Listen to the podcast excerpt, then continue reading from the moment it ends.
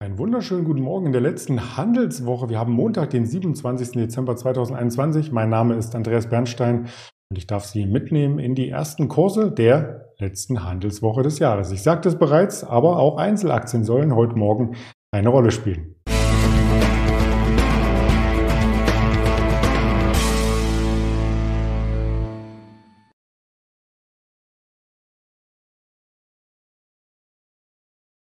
Was passiert im DAX nach Weihnachten? Die Woche vor Weihnachten war schon sehr volatil. Am Montag ging es äh, vorrangig nach unten bis 15.060 Punkte. Danach hatte der Markt die Richtung geändert und vom Tief bis zum Weihnachtsfest an den vier Handelstagen der vergangenen Woche 700 Punkte Aufschlag gezeigt.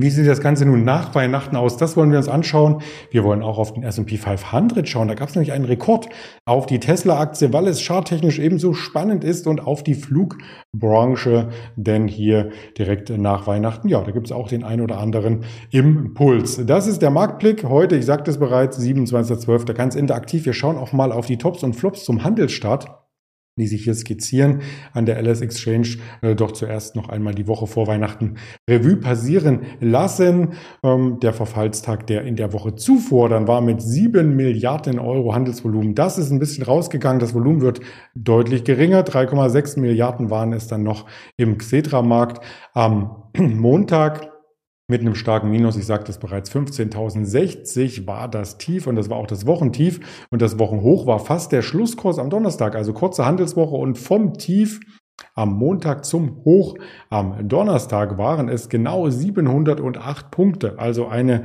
Rallye von nun 5% im DAX, die noch einmal hier vollzogen werden konnte. Ab dem Tief, wenn man das Tief rausrechnet, sind wir trotzdem noch gut dabei gewesen, insbesondere im internationalen Vergleich. Der DAX hat die Woche beendet mit 1,5% aufgerundet, vorrangig, weil am Freitag nochmal 1% drauf kam, aber insgesamt ein Plus und die Pluszeichen dominierten auch die Vorfeiernachtswoche und damit kann man das Thema Weihnachtsrallye mit einem grünen Haken vollziehen oder versehen, denn sie fand statt. Nach Anlaufschwierigkeiten am Montag ist sie dann doch noch eingetreten.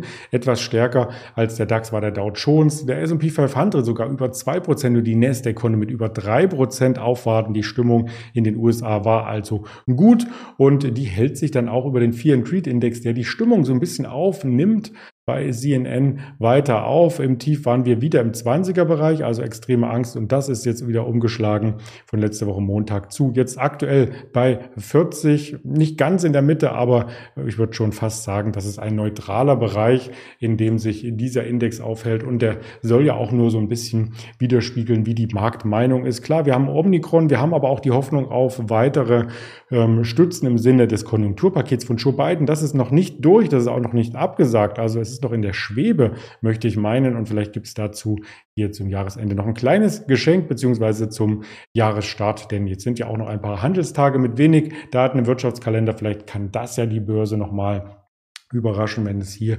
News gibt. Auf die Marktpreise wollte ich ein Stimmen eingehen. Die Marktpreise stimmte und jetzt kommt noch das Wort hinzu, dass es ein Satz wird, optimistisch. Denn wir schlossen am Donnerstag im S&P 500 auf dem höchsten Level seit seiner Geschichte. Und das war die dritte grüne Kerze in dieser Woche, ähnlich wie beim DAX. Erst einmal negativer Wochenstart und dann drei starke Tage. Und diesmal hat es der S&P geschafft, auch an diesem Schlusskurs hier über den anderen Schlusskursen zu liegen. Logisch, wenn es das Rekordhoch war, muss es ja drüber gelegen haben. Wir sahen ja intraday nach der FED-Sitzung, äh, das ist dann diese Kerze hier gewesen, einen Abverkauf innerhalb des Handelstages, also vorbörslich war das schon rekordhoch, aber eben im Börsenhandel nicht. Und jetzt sind wir auch im Börsenhandel ganz nah an dieses ehemalige Rekordhoch Ende November herangelaufen und könnten das jetzt mit einem kleinen Aufschlag, und da bedarf es eben wirklich nur 0,3, 0,4 Prozent in dieser Woche zum Handelsstart und schon ist das Rekordhoch vollzogen. Und das könnte vielleicht auch eine weitere Initialzündung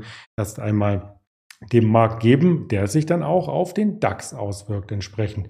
Vor allem Tesla ist angezogen und Tesla hatten wir vor einer Woche auch charttechnisch ergründet, dass es hier in diesem Abverkauf, als das Gap geschlossen wird, zu einer Kreuzunterstützung kommen kann. Die 900, der 900er Bereich, das waren ja die ehemaligen Hochs aus dem Februar mit einem großen Sprung Mitte Oktober, ist die Aktie nach oben ausgebrochen, wurde dann eingefangen, ein bisschen unglücklich von der Newslage vom Zeitpunkt her, als Elon Musk hier die Community abstimmen ließ auf Twitter, ob er seine Aktien verkauft. Zehn Prozent wollte er verkaufen seines Bestandes, hat er auch getan. Das ist jetzt ad acta gelegt. Und das war auch die News, die jetzt wieder das Vertrauen zurückbrachte in die Tesla-Aktie ähm, in der vergangenen Woche. Also einer der größten Gewinner. 15 Prozent fast ging es nach oben hier ähm, von der 900 ausgehend von der Basis, wo sich der Kurs abgestützt hat, ähm, wo er abgeprallt ist, charttechnisch. Ja, und jetzt sind diese weiteren abfallenden Hochs hier natürlich die nächsten Ziele, die wir von unten anlaufen könnten, die 1170, vielleicht die 1200. Und dann droht ja auch,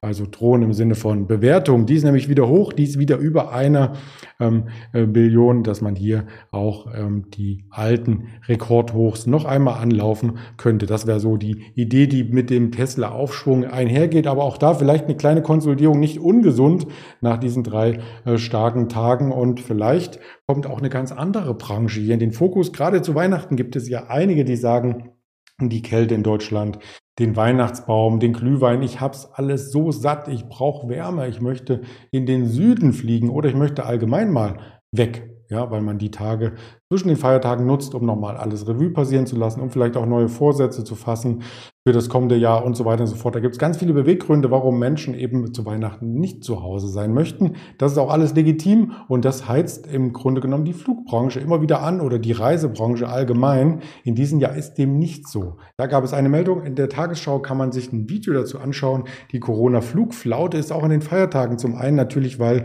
viele auf die Besuche bei den Familien verzichten. In den USA war es auch ein bisschen weniger. Das ist ja traditionell die Weihnachtszeit immer die ähm, stärkste Reise. Reisezeit.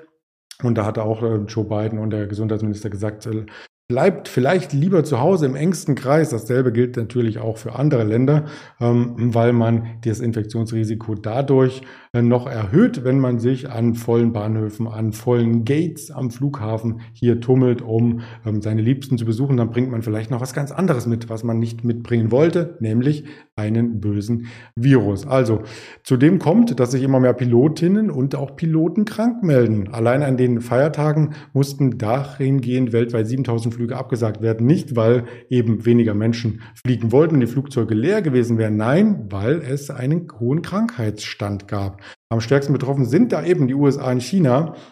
Die wollen wir uns jetzt von den Gesellschaften ja nicht anschauen, sondern auf ein paar deutsche Unternehmen eingehen. Die Lufthansa am Morgen mit einer Stabilisierungstendenz leicht im Plus. Die 6-Euro-Marke ist ja für Trader ähm, recht wichtig, wenn die nachhaltig hält, dann könnte auch hier dieser, ich habe ihn jetzt nicht eingezeichnet, aber man sieht es mit bloßem Auge, Abwärtstrend, dann vielleicht um die 620, 630, dann so langsam in Angriff genommen werden. Und vielleicht gibt es dann auch zum Jahresstart spätestens ein Kaufsignal bei der Lufthansa. Es ist den Aktionären, die ja in diesem Jahr sehr gebeutelt waren, ähm, zu wünschen, Kapitalerhöhung gab es und so weiter. Also das wollen wir jetzt nicht als Jahresrückblick noch einmal aufkochen, sondern einfach als Randnotiz hier Ihnen mit an die Seite stellen. Eine Fraport im engen Zusammenhang, klar, wenn Lufthansa oder andere Flüge gecancelt werden, dann gibt es auch wenig Gründe, sich am Fraport, am Frankfurter Flughafen aufzuhalten, denn ähm, die ganzen Imbissstände und Schnellrestaurants, die gibt es natürlich auch in der Innenstadt. Da muss man nicht zum Flughafen fahren extra. Der ist ja ein bisschen außerhalb in Frankfurt. Die Aktie war im November auf einem Jahreshoch. Übrigens, jetzt kam Omikron, Omikron äh, daher und ein leichter Rückschlag, der aber zumindest charttechnisch fast verdaut scheint. Wenn wir über die 60 kommen, kann es auch sehr, sehr schnell gehen, dass wir da positiv nach vorne schauen. Die Börse handelt ja auch die Zukunft. Insofern würde es mich nicht wundern, wenn hier auch die äh, Fraport nicht zu den Jahrestiefs, sondern eher zu den Jahreshochs wieder tendiert. In dem Zusammenhang sind auch immer die Dienstleister spannend, die Flugzeuge bauen, die dafür sorgen, dass die Flugzeuge, die es schon gibt, entsprechend auch gewartet werden. Und das ist eine Mammutaufgabe. So viele Unternehmen gibt es da übrigens auch nicht. Es soll auch in dem Bereich äh, langsam in der Entwicklungsstufe äh, mit Lufttaxis aufgewartet werden. Airbus will zum Beispiel 2023 schon Testflüge mit einem neuen Lufttaxi starten. Das hat der Bayerische Rundfunk gemeldet. Und das sind die Mini-Airbus A321 Neo. Ähm, die gibt's auch und die sollen dann bis nach Brasilien übrigens reichen. Ja, also Wahnsinn, was sich hier alles tut in der Branche. Und Airbus hatte ja in der letzten Woche auch darauf ähm, gepocht, dass die Auftrag Auftragslage sehr, sehr gut ist. Am ersten Weihnachtstag wurde zum Beispiel ein Vier-Chat, ähm, ein von Vier-Chat, so heißt das Unternehmen, ein erstes Großraumflugzeug vom Typ A330 übernommen. Und es gibt weine, weitere Aufträge, zum Beispiel das spanische Ministerium hat 36 Airbus H125 Hubschrauber bestellt und so weiter. Also man muss nicht unbedingt auf die großen ähm, Flieger eingehen, sondern man kann auch mal in der Produktpipeline ein Stück weit tiefer bohren. Und das sind dann Themen, die äh, ankommen, ja, also wo auch, auch mal ein Ministerium bestellt, wie ich gerade gezeigt hatte, und wo man sich vielleicht äh, global mit Boeing zusammen ähm, eine sehr, sehr gute Käuferschaft erarbeitet hat in den letzten Jahren, die auch ihre Modelle entsprechend updatet und dann neue Modelle bestellt für die Zukunft. Zukunft ist auch das Stichwort, wenn wir auf die Termine schauen. So viele gibt es in dieser Woche nicht. Klar, zwischen den Tagen ist ein bisschen ruhiger alles, aber dennoch einzelne Wirtschaftstermine, die auch in festen Intervallen kommen, die werden ähm, vermeldet, wie zum Beispiel heute der Dallas Fed Herstellungsindex 16.30 Uhr in den USA. Ein fester Termin, der soll ein bisschen stärker herkommen, reingereicht werden und 21.30 Uhr gibt es noch den Blick auf die CFTC. Position, also den COT-Report, der normalerweise am Freitag veröffentlicht wird. Freitag war ja Feiertag in den USA.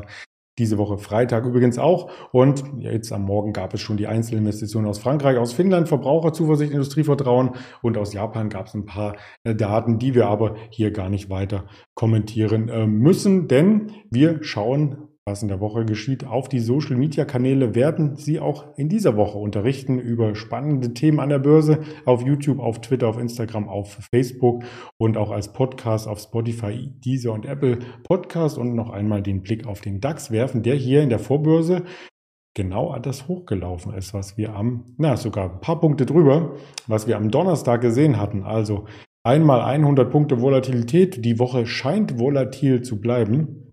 Das ist etwas Gutes für Trader und das stimmt auch mich optimistisch, dass es entsprechend viele Themen geben wird, um in dieser Woche darüber zu berichten. Bleiben Sie gern dem Kanal treu, kommen Sie gesund in diese Tage zwischen den Tagen. Bis bald, alles Gute, Ihr Andreas Bernstein.